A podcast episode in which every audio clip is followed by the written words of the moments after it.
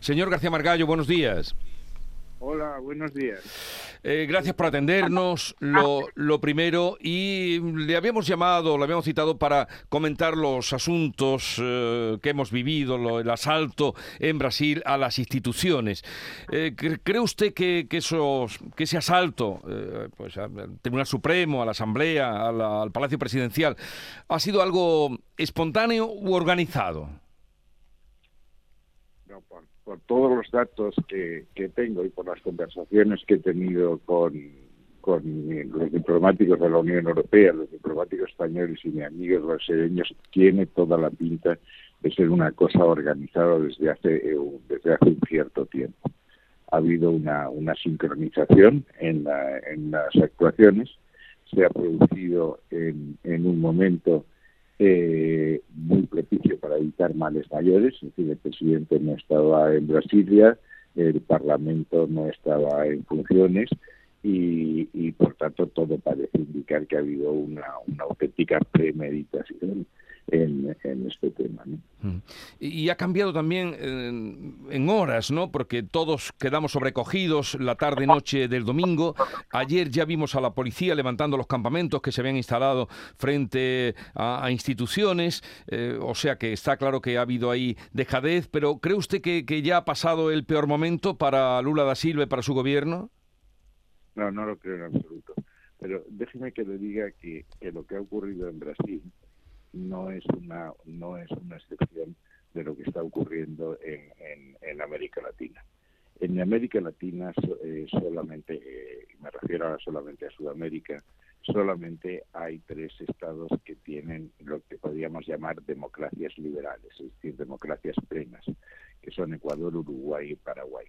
En todo el resto hay movimientos de, de algún matiz totalitario de una de una forma de una forma o de otra y en todas partes se están produciendo situaciones complicadas. En Venezuela no hace falta insistir, eh, la situación de violencia institucional en que se vive desde hace mucho tiempo.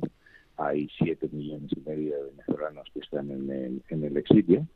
En Chile, después del triunfo de Boric, se produjo la derrota eh, en el referéndum de los partidarios del proyecto constitucional que el gobierno que el gobierno amparaba en Perú, como usted sabe, se ha producido eh, la detención del expresidente Castillo. Uh -huh. En Argentina tenemos el, el, procesamiento de la vicepresidenta Cristina Kirchner. Es decir, es una situación muy complicada, probablemente la más complicada que ha vivido América Latina en, en mucho tiempo. Y se está produciendo, y en Brasil se va a producir, lo cual eh, apunta que esto, esto no ha terminado, una asincronía entre la presidencia y el Parlamento.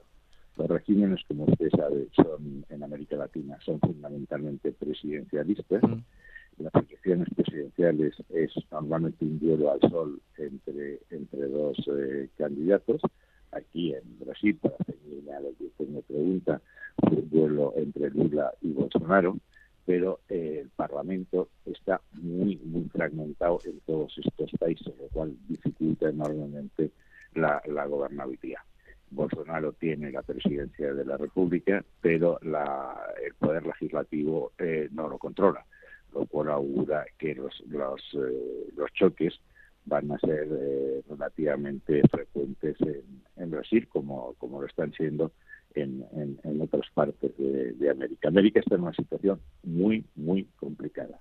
Es eh, el país en donde el llamado índice democrático, que mide eh, la estabilidad del sistema, ha bajado más, ha bajado 6 puntos, en, en 14 puntos en, en 10 años, y en estos, en estos momentos está en, vamos con señales amarillas eh, importantes el tema de la desigualdad y la, y la pobreza siguen estando ahí, han se han acentuado como consecuencia del COVID.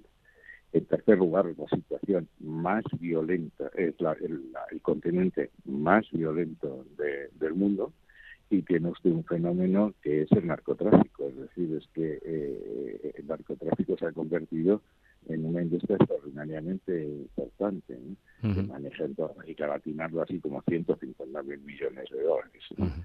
Todo esto es un cóctel muy explosivo que se está, que se manifiesta en distintas en distintas partes lo que está pasando en Nicaragua, lo que está pasando en Argentina, lo que está pasando en Chile, en Venezuela, en Perú y ahora en Brasil. Pues nos deja usted como un polvorín este análisis que nos hace y que le agradecemos. José Manuel García Margallo, gracias por atendernos. Un saludo desde Andalucía y que tenga un buen día. Pues muchas gracias. Buenos días. Adiós.